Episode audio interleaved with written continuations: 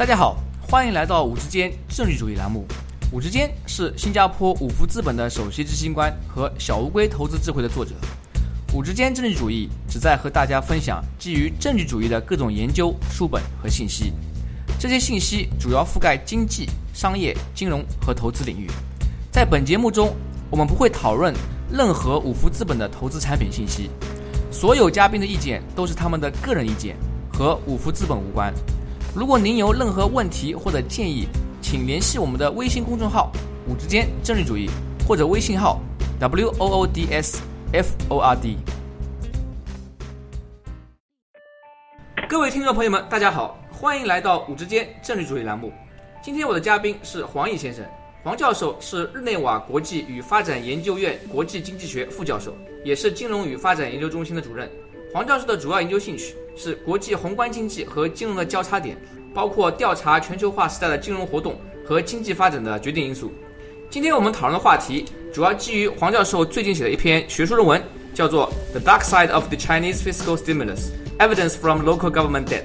翻译过来就是中国财政刺激的黑暗面。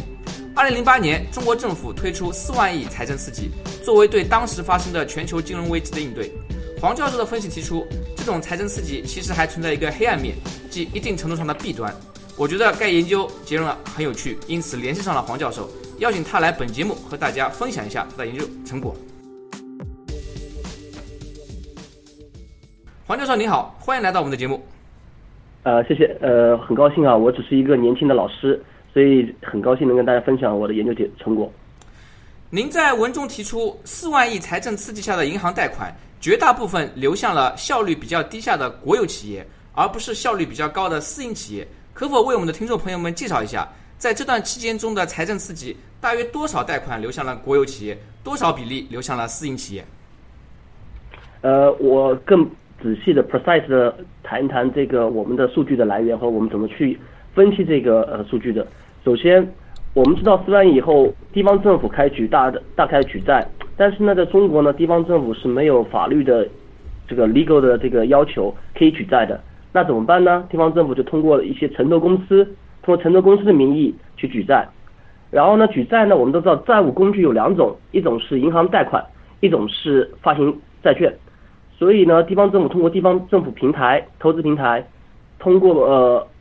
向那个呃发承投债一部分，还有一部分呢向当地的银行借款。以我们估计来说，其实中国大部分的这个呃地方政府债务啊，我们可以看到百分之八十左右，on average 平均下来百分之八十左右，大概都是从银当地银行贷款，就是大概百分之二十是二十是城投债，百分之八十是银行贷款。我不是说是四万亿里面有百分之八八十和百分之二十，我只是说更加准确说，从二零零六年到二零一三年，根据我的研究，我发现地方政府债务里面。百分之八十以上是银行贷款，百分之二十是发行城投债。回到我们刚刚一开始提到问题啊，在国有和私营之间啊，有没有这方面的呃数据啊比例？是这样的，我们是通过计量经济学的一个模型来看，因为地方一个地方政府的举债是否能挤出了私人投资的影响，我们通过这个各种。微观数据大概三百万呃三十万个中国的企业，包括国有企业、私人企业。我看我们看每个企业通过计量经济的方法，看它的投资有什么受到影响。我们发现，当一个企业所在城市债务相对比其他城市高的时候，这个私人企业的投资减少。意思说，我们就经济学里面讲的 clouding out private investment。就是说，您的研究啊，其实用的方法是衡量啊某一个地区，比如说啊省或者市啊当地的那些银行贷款，然后您发现，如果当地的呃政府间或者像政府的银行贷款的量比较大的话呢，同一个地区他们那些私人私营企业啊，它能够得到贷款数量或者是投资量就比较少。对的，因为我的研究分成三个层次。我把中国的两百多个地级市都找出来了，然后呢，我把中国所有的工业普查数据，大概有中国有三十万个工业普查数据，代表中国百分之九十七以上的工业产出，这些企业我都把它放在每个城市，然后呢，我也知道这些企业是什么，是哪些行业的。我的研究包括城市层面、行业层面和企业层面，我都发现了一个企业所在城市，它的地方政府的借款越多，这这款也可以从银行贷款，也可以发行城投债，相对来说控制了其他变量的因素前提下，私人企业的投资减少，这是我们的研究发现，结果非常的稳健。您在论文中也提到，这个四万亿的财政刺激，大部分流向的是效率比较低下的国有企业。有什么证据可以表明，在中国这些国有企业的效率不如私营企业？两者之间的效率差距有多大？我可以通过中国的投入产出表，把国有企业和私人企业分成上游企业和下游企业。我们发现，一个地方如果城投公司或者地方政府债务越多的话，在其他条件控制情况下，大量的资金流向了下游企业。我们就通过这种方法来鉴别企业的国有企业的效率。这是最在经济学里面比较简单的一个方法来区分企业效率，通过投入产出表来分析。可否帮我们的听众朋友，因为有些听众朋友并不是经济学出身啊，为什么有更多的呃投资流向下游企业的话，代表啊该企业或行业的效率不高呢？因为下游企业它相对来说是我们说的它那个呃叫 value added，就是呃增值，包括它的这个投资回报率。在根据投资产出表的分析，一般来说，从平均角度来说，他们的回投资回报率相对来低一些，这是我们经济学研究里面大家都比较公认的一个一个结果。更重要的是，我们看了每一笔城投公司和政府贷款，呃，城投公司地方政府举债的它流向，大部分流向是流向那个我们说的这个基础设施，包括修钢呃修呃修路啊，修桥啊，嗯，修路造桥，公共设施。然后呢，呃，幼呃不是幼儿园、图书馆啊，呃，体育馆，这些呢，基本上呢，我们还可以很好衡量。他们大部分都是在下流企业，相对来说投资回报率更更多是长期的投资回报率。现在基本上，如果你平端到每一年的话，从九二零零六年到二零一三年，他们的投资回报率相对非常低的。所以从这角度来讲，是相对都是相对的概念。但是这篇文章主要的研究对象是国有企业和私人企业的投资有什么影响？并不是主要关注在投资回报率，我们主要是检验了在经济学里面最重要的一个理论的假说：国有公共部门的投资越多，会挤出私人投资。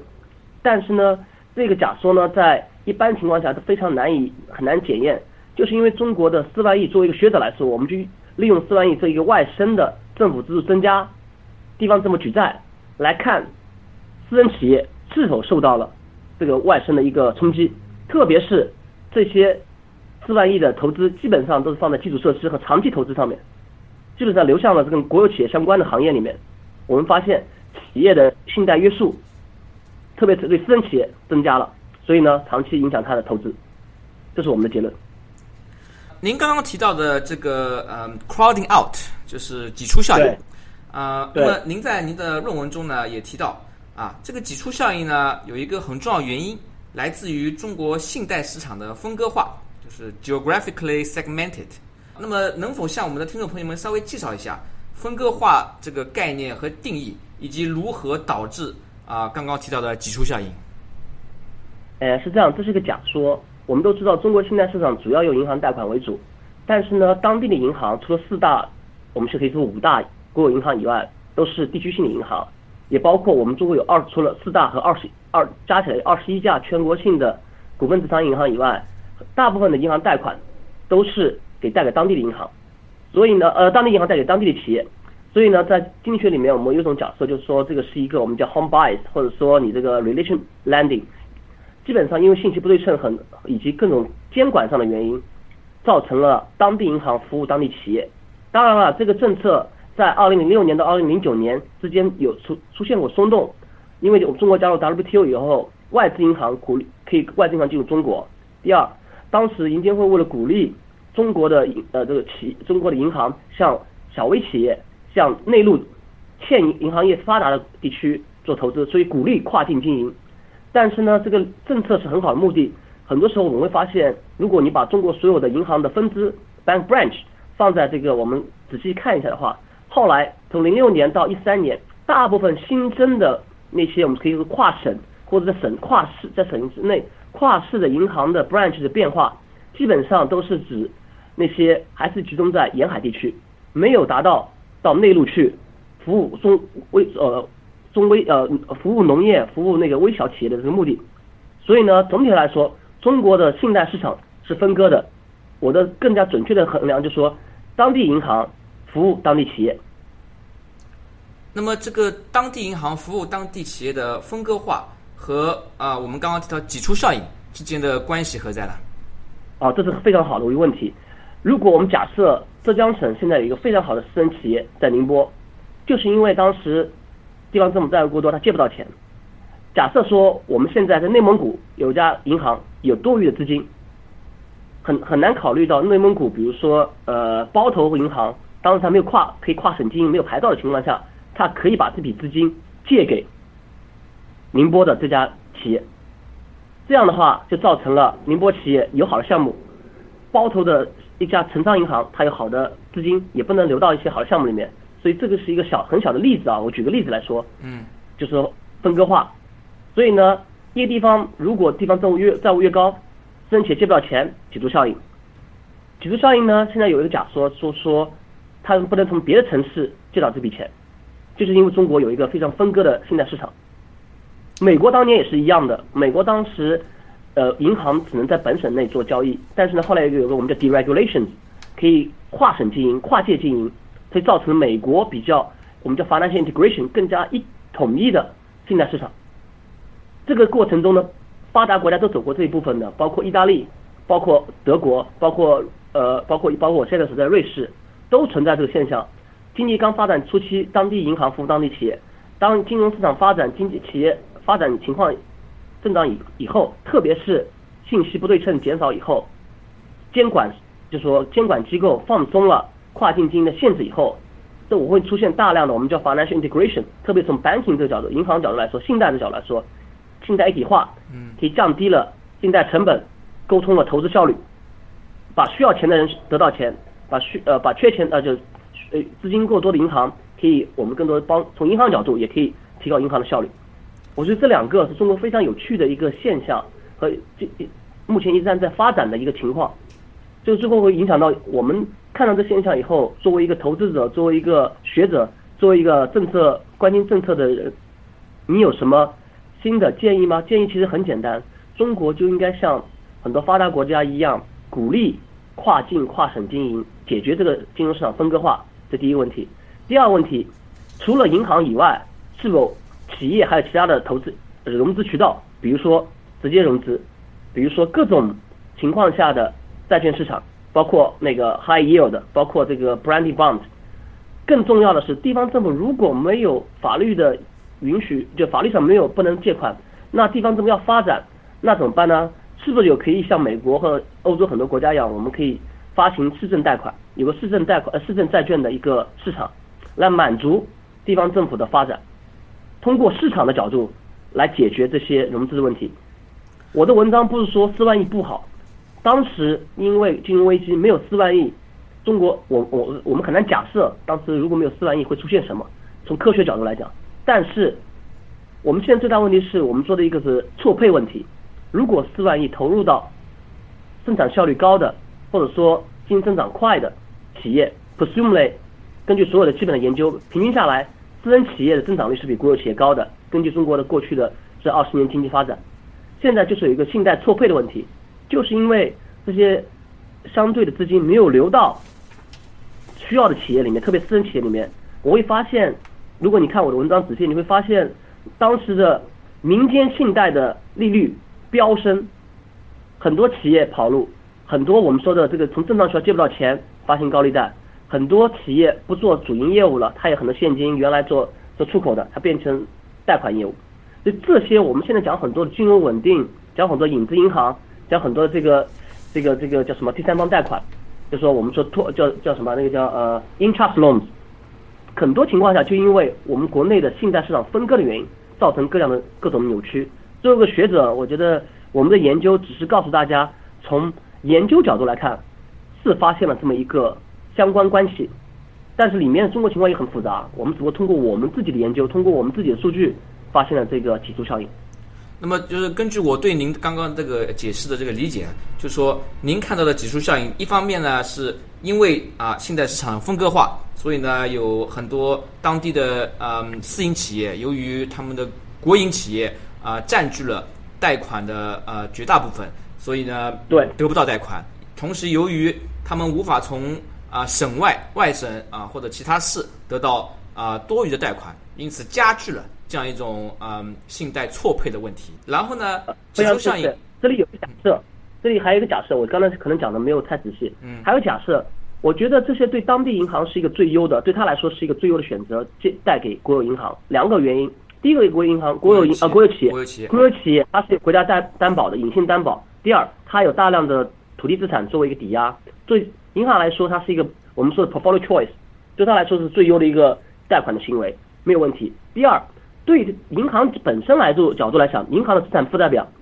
我们可以考虑一下，零八年以后，中国的小银行，中国的金融体制跟别的国家不太一样，中国是五大前五大国有银行占据了所有的 deposit 贷款，就说从从你的资产负债表的贷款项来看，但更重要的是，中国前几年，如果你您还记得的话，我们当时有很多时候出现钱荒，中国的这个我们是 wholesale funding interbank market，基本上也是被大银行，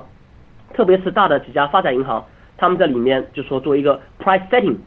小银行很难或者说成本非常高从从借到款，对他们来说，他受到资产受到这个呃存款的压力，受到这个从银行间贷款的压力，更重要，中国有存贷比百分之七十。如果你不是你没有拿到当地很多的贷款呃存款，存款在四大银行里面，你就会出现大量的资金紧张的问题。那你怎么做呢？你是贷给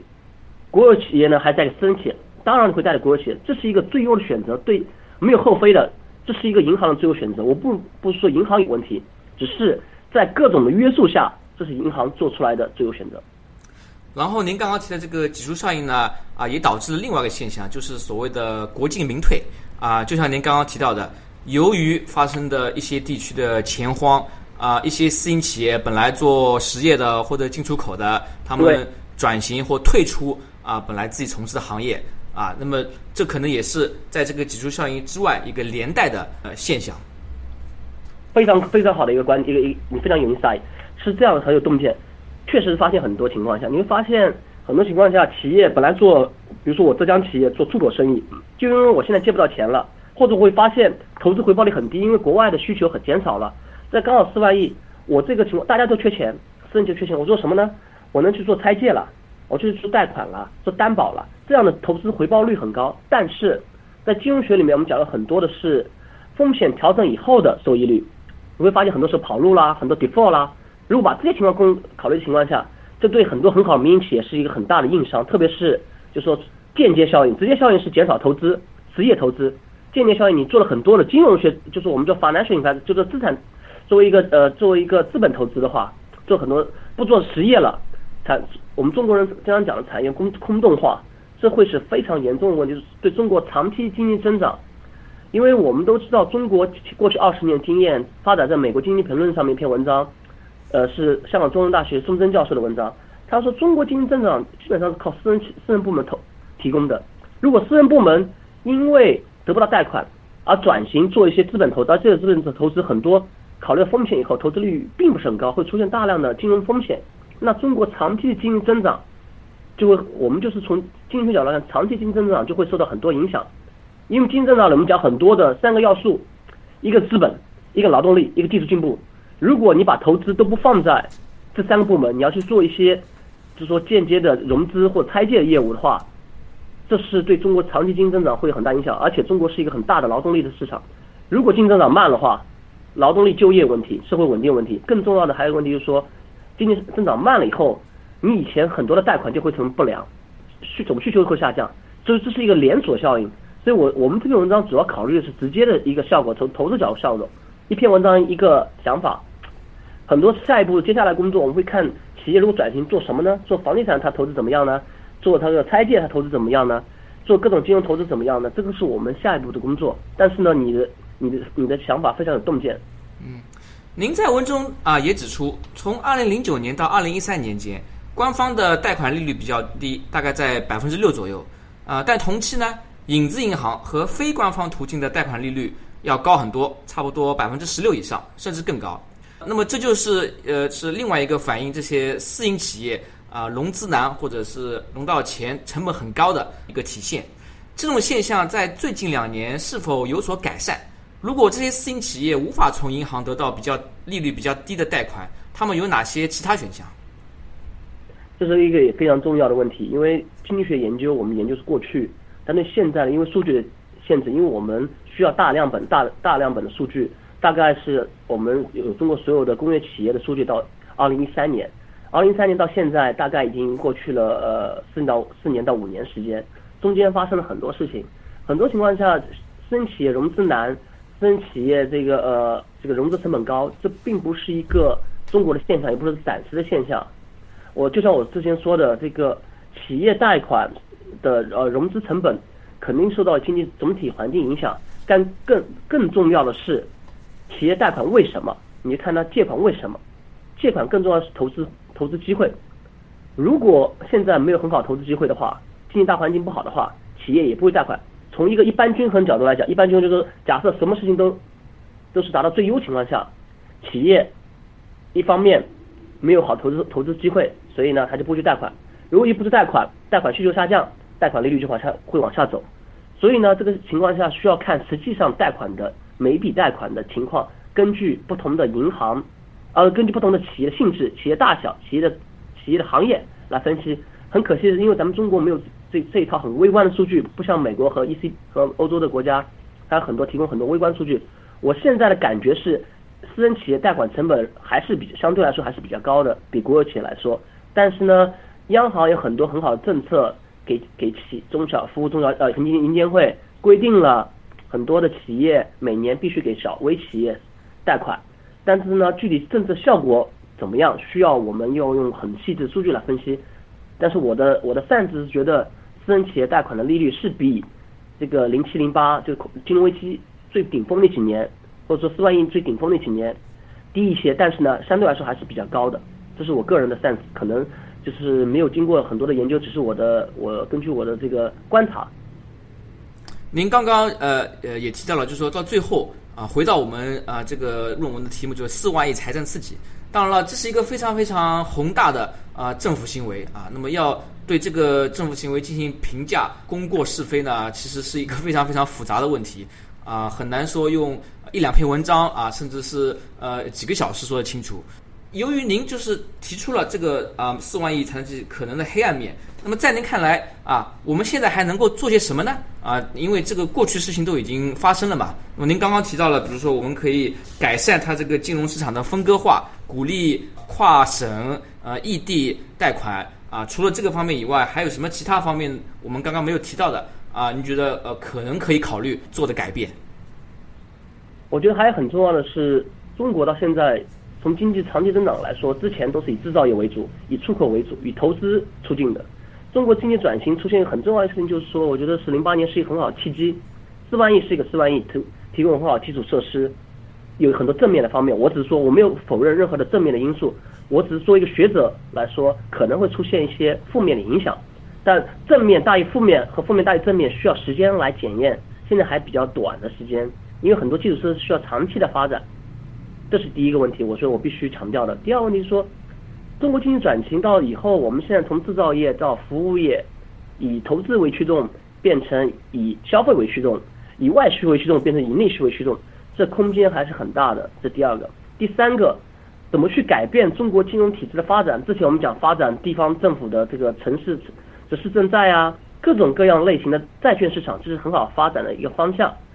第三个，我觉得这个很重要的就是监管机构，他们也是非常专业化的，也非常优秀的，也非常，我觉得他也很很认真的去考虑这问题的。包括我们现在很多的，包括银监会、证监会、人民银行很多政策，其实都是通朝着市场化发展这个角度来看。但是我们如果跳出中国这个目前发展这个阶段，从一个学者角度来说，看全世界发展，全世界现在发展的金融融资渠道，除了我们传统讲的。股票市场、债券市场、银行以外，现在还有很多新兴的投资渠道，比如说 VC、PE，比如说现在讲了很多的这个这个众筹，讲了很多的 P2P，讲了很多的 FinTech，这些的投资的渠道、投资的方法和对项目的一个评估，已经超过了过去传统的靠通过信贷员主观的判断，根据你的抵押品